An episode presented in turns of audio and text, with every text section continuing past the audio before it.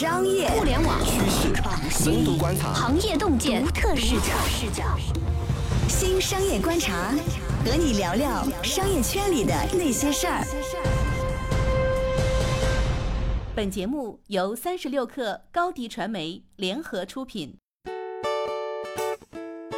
Hello，大家好，欢迎收听这一期的新商业观察，我是三十六克的大公司报道主编杨轩。这期呢，想跟大家聊一聊很多人翘首以盼的特斯拉 Model 3，本来是这段时间内要交付，但是呢，却遭遇了一些意外。这期呢，我邀请到了我们这儿非常资深的汽车记者张嫣，跟大家一块儿来聊聊这个话题。嗨，张嫣，大家好，我是张嫣。张岩老师是不是遇到了很多暴怒的 Model 3车主？其实他们倒不至于到暴怒，但是是非常非常的无奈，然后就觉得这些年都一直在等 Model 3虐他们千百遍，他他们还依然对特斯拉如初恋，大概就是用这句话来形容。对，其实你想，很多年以来啊，我们在北京或者说在北京的一线城市能够看到的特斯拉的车，其实都是很贵的嘛。百万级别的 Model S、Model X，包括像我们自己身边也有同事是交了那种几千块钱的预定款去订 Model 3的，因为大家还是觉得说这是一个既是特斯拉又是一个量产车，价钱便宜。总之来讲，就是说还是非常值得期待的一个产品。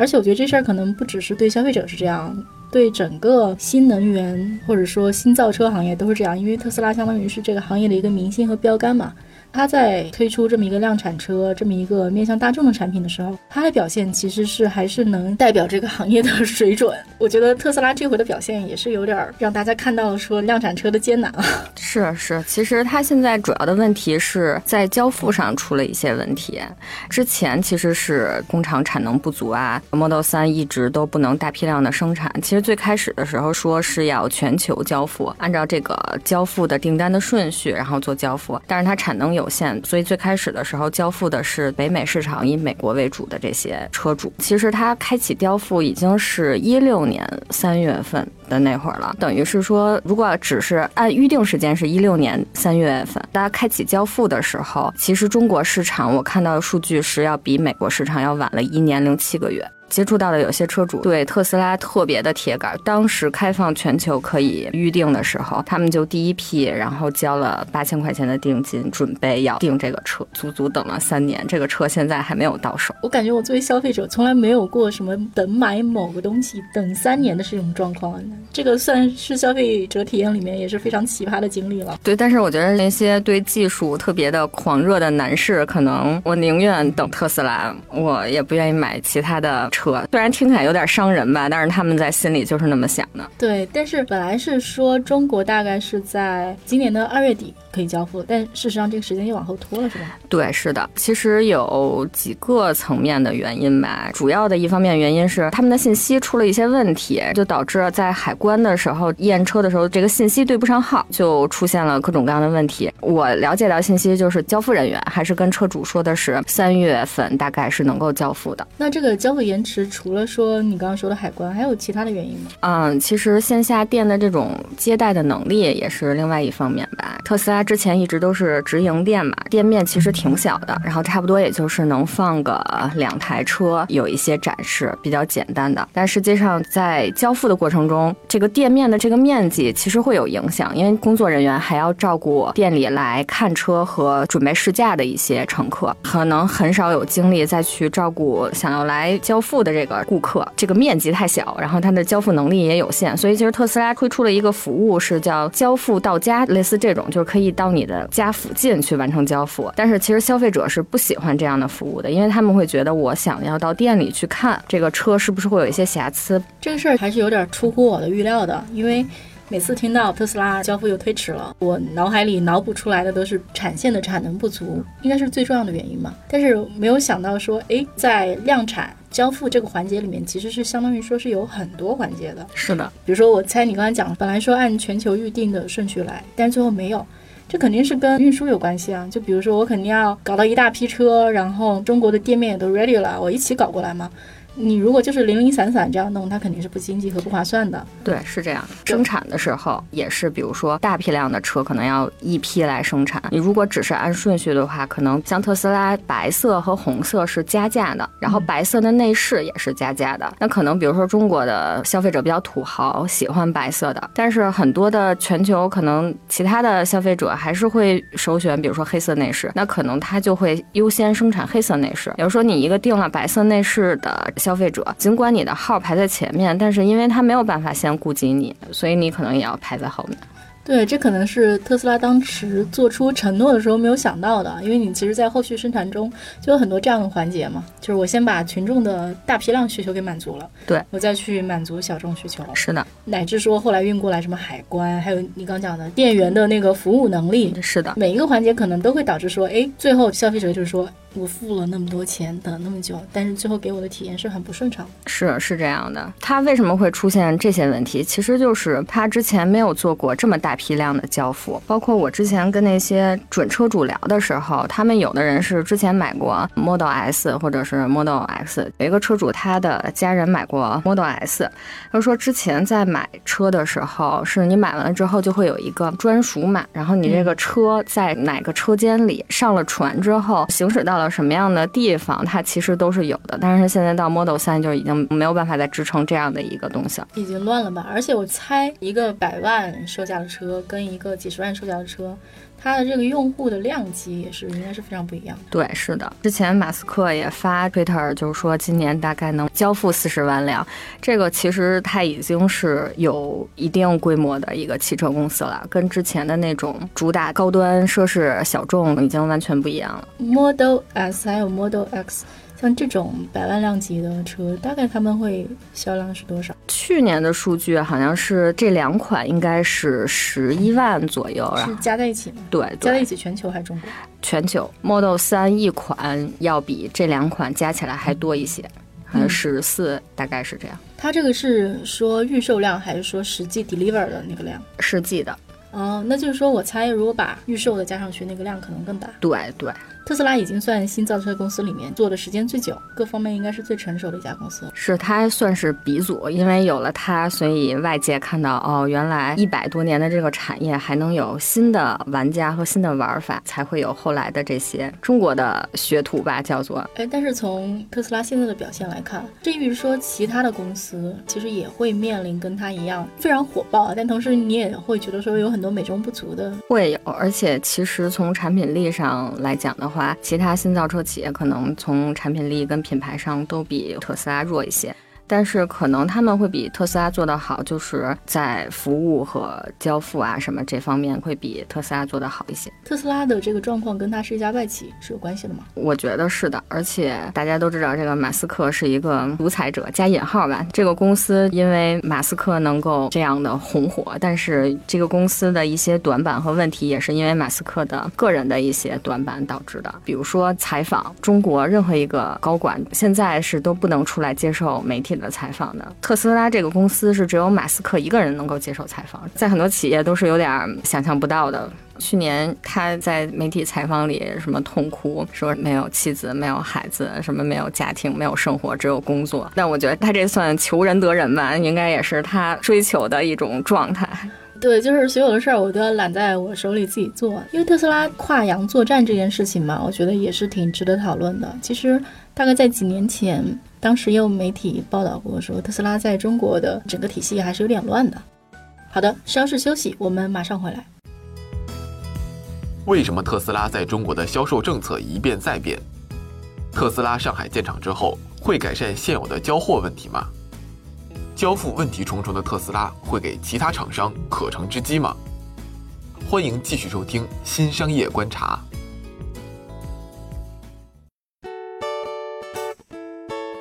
Hello，欢迎回来，继续收听新商业观察，我是杨轩。这期呢，邀请到了我们的资深汽车记者张嫣，一起聊聊特斯拉 Model 3在中国交付面临的实际问题。当时其实面临着很多问题吧，等于一个新的公司来，媒体什么的是对他们有很多关注的，但是他们整个的体系还有人员的这种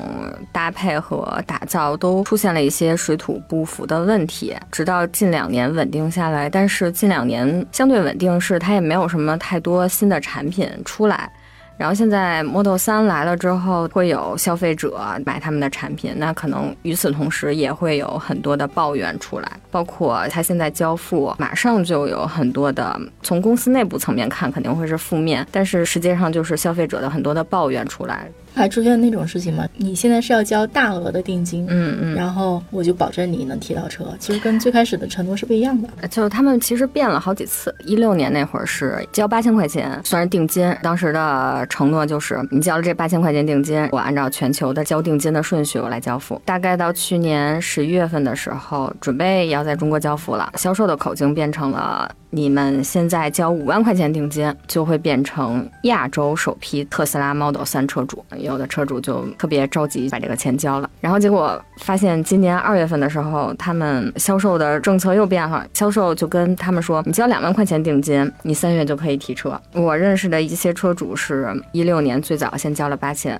去年十一月份的时候交了一个五万，就是因为他选的是特殊的颜色和白色的内饰，导致他要比很多。多二月份才交了两万块钱定金的准车主拿到的车的时间还要晚，所以他就很无奈，就说觉得跟个大傻子似的。哦，我那么早就交了钱，我还比晚交了三年前的人拿着车时间还要晚。最让他生气的是，特斯拉那边没有人给他道歉，也没有人来安抚他。其实这个事儿，我们刚才去分析特斯拉它的生产逻辑，我觉得其实都是能理解和讲得通的嘛。你毕竟这个事儿挺难做的，又挺复杂的，但是可能。我猜应该是在沟通环节上，就比如说，哎，公司内部是这么一个情况，但是没有传导到前端的销售、用户的服务或者说安抚工作也没有做好，是就相当于说这个链条的传递上出现了一些丢棒的一个状况。对对，就是他应该是去控制一下消费者的预期，而且他们最早交定金的时候，特斯拉也是处在一个挺动荡的时间。前几年特斯拉其实一直都还挺困难的，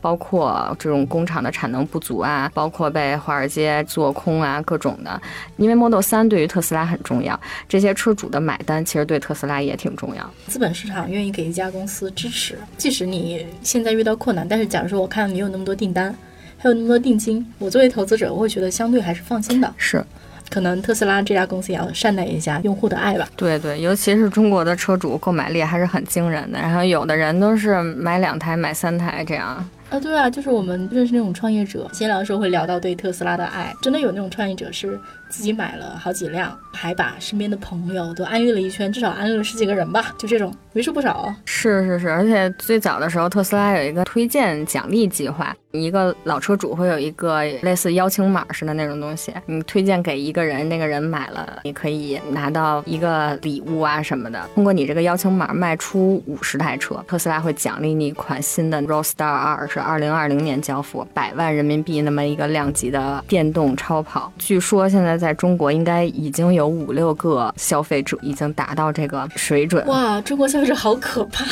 对对对，这五六个人当然都是圈里的小 KOL 或者是大 KOL，但是也是因为 Model 3出了之后，特斯拉可能觉得有点被薅羊毛了，然后也把这个奖励政策给取消了。特斯拉要在上海建一个新的产线吗？是，建厂这件事情会让它的量产交付有明显改善吗？这个肯定会有，等于是本地化生产物流的这个环节肯定是缩短了。它在中国或者是亚洲什么这种地区，如果做交付的话，其实也是会方便很多。那就据你观察啊，比如说像特斯拉可能有一点点掉链子，而且据我观察，买 Model 3的或者给 Model 3下定的，可能不只是当时那帮特别铁杆且能付得起百万量级费用的车主了，可能还包括一些。比如公司的中层可能收入也不错，也想尝尝鲜。因为任何一家企业的曲线都是这样的嘛，就最开始你有一小撮的铁杆粉丝，渐渐的你会走向大众，你的销量会上去，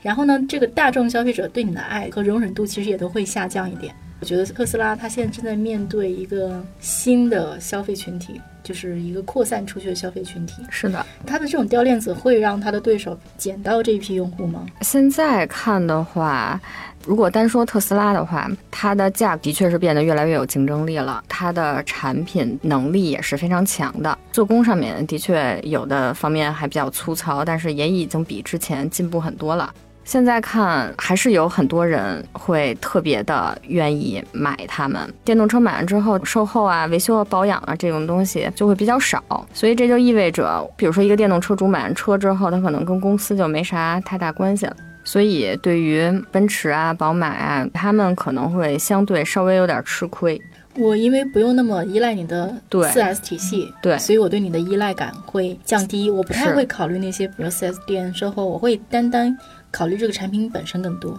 对对，是的，特斯拉的确是有它很强的这种技术优势在里面，还有包括它对电池的一些管理啊，还有安全性啊，其实的确做的都还是不错的。包括德系的豪华品牌出电动车的这种策略和时间节奏上，其实看起来没有那么的好，它的节奏会有点太慢。车出来的之后，其实是有些让人失望的。哦，这个怎么讲？他们应该是在最近应该都出了车或者出了样车了，对吗？对对，是的，反正都是在打这个策略，但是这个还是要看一些性价比的问题。豪华车的那些优势就是它做工的确是很好，它会看起来很有质感。但是因为现在消费结构在有所改变嘛，中国的消费者也是越来越年轻，限号之后，越来越多的年轻消费者在买电动车。那可能买一辆特斯拉跟买一辆传统的豪华品牌的那种感觉是不一样的。特斯拉明显品牌调性更酷，对，而且我觉得可能在早期还是大家是为这个酷或者说为这个科技感在买单，是的，所以就是说，如果你的产品是差不多的，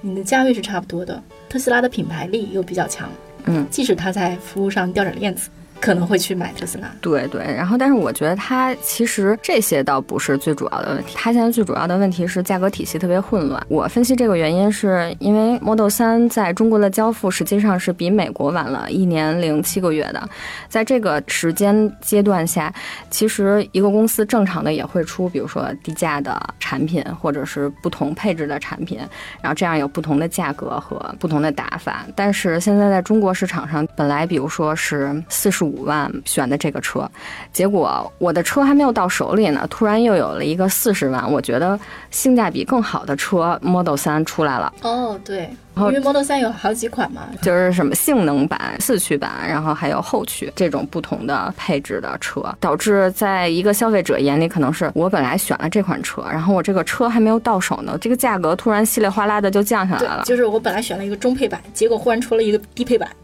什么意思嘛？或者是说，我觉得出了一个更便宜的，但是我看起来性价比更强，然后就会让消费者感觉很尴尬。当然，这些可能都是在一家不成熟的、从来没有面对过这么大众市场的汽车公司面临的一些混乱吧。特斯拉的这些问题呢，可能也是给后面的公司提了个醒儿，说，哎，可能会出现这些乱子哦，你们可能要研究一下。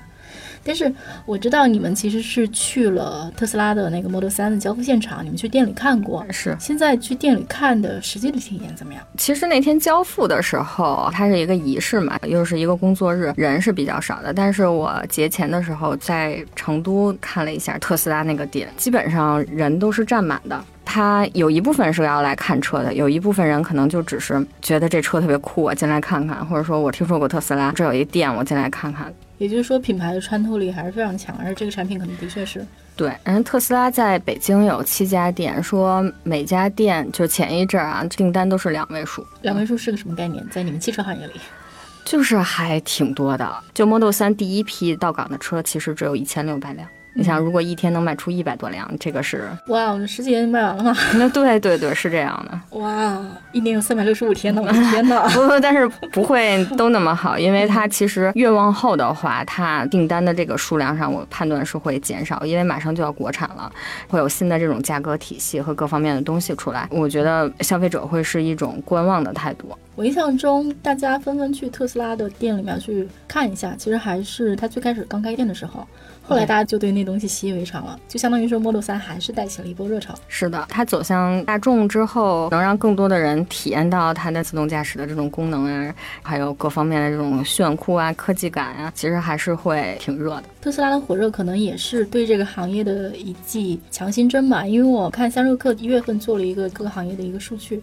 里面提到汽车行业的数据是一月份同比去年是下降了百分之十六，整个汽车行业。但是在新能源汽车这个领域，大概是上涨了百分之一百多，所以就是说这个领域特别的火爆，尤其是对特斯拉这样的头部公司来讲。虽然我们谈了很多问题啊，后面跟着那些公司还没有特斯拉成熟，然后那个量产车可能还没有生产出来。特斯拉好歹是已经产出来，还运到了中国，对吗？对对对，至少在不足背后，可能还是一个看起来挺光明的那么一小块地方。我觉得可能对行业的其他从业者来讲，也是个好消息。是的，而且我觉得特斯拉应该还是会有一些变化吧。从整个公司层面，马斯克肯定还是当仁不让的精神领袖，但是未来他是不是还是能够保证他自己对公司这么强的把控力？我觉得也不一定。对啊，然后我觉得像张嫣在谈到特斯拉的时候，其实讲了好几次说跨海作战这个事情。是的。所以，我们刚才其实也能看到，说特斯拉的品牌号召力的确特别强，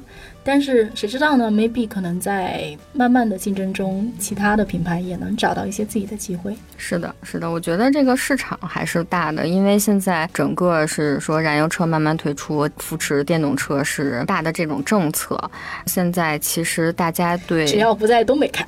对对对对对，就是说新能源车嘛，还是有挺大的市场机会，但是最主要看这种产品的稳定性啊。啊，整个公司体系的能力啊，消费者的服务啊，各方面这种。嗯，整体来看，二零一九年的电动汽车市场可能还是一个挺热闹的，然后挺有故事的，有很多新的事情会发生和值得期待的一个市场。那好，那今天呢，感谢张嫣，我们呢也就聊特斯拉的 Model 三，先聊到这里。下一期呢，我们不听不散，再见，再见。欢迎加入三十六氪官方社群，添加微信 super 三十六氪 s u p e r 三六 k 二，获取独家商业资讯，听大咖讲风口，聊创业，和上万课友一起交流学习。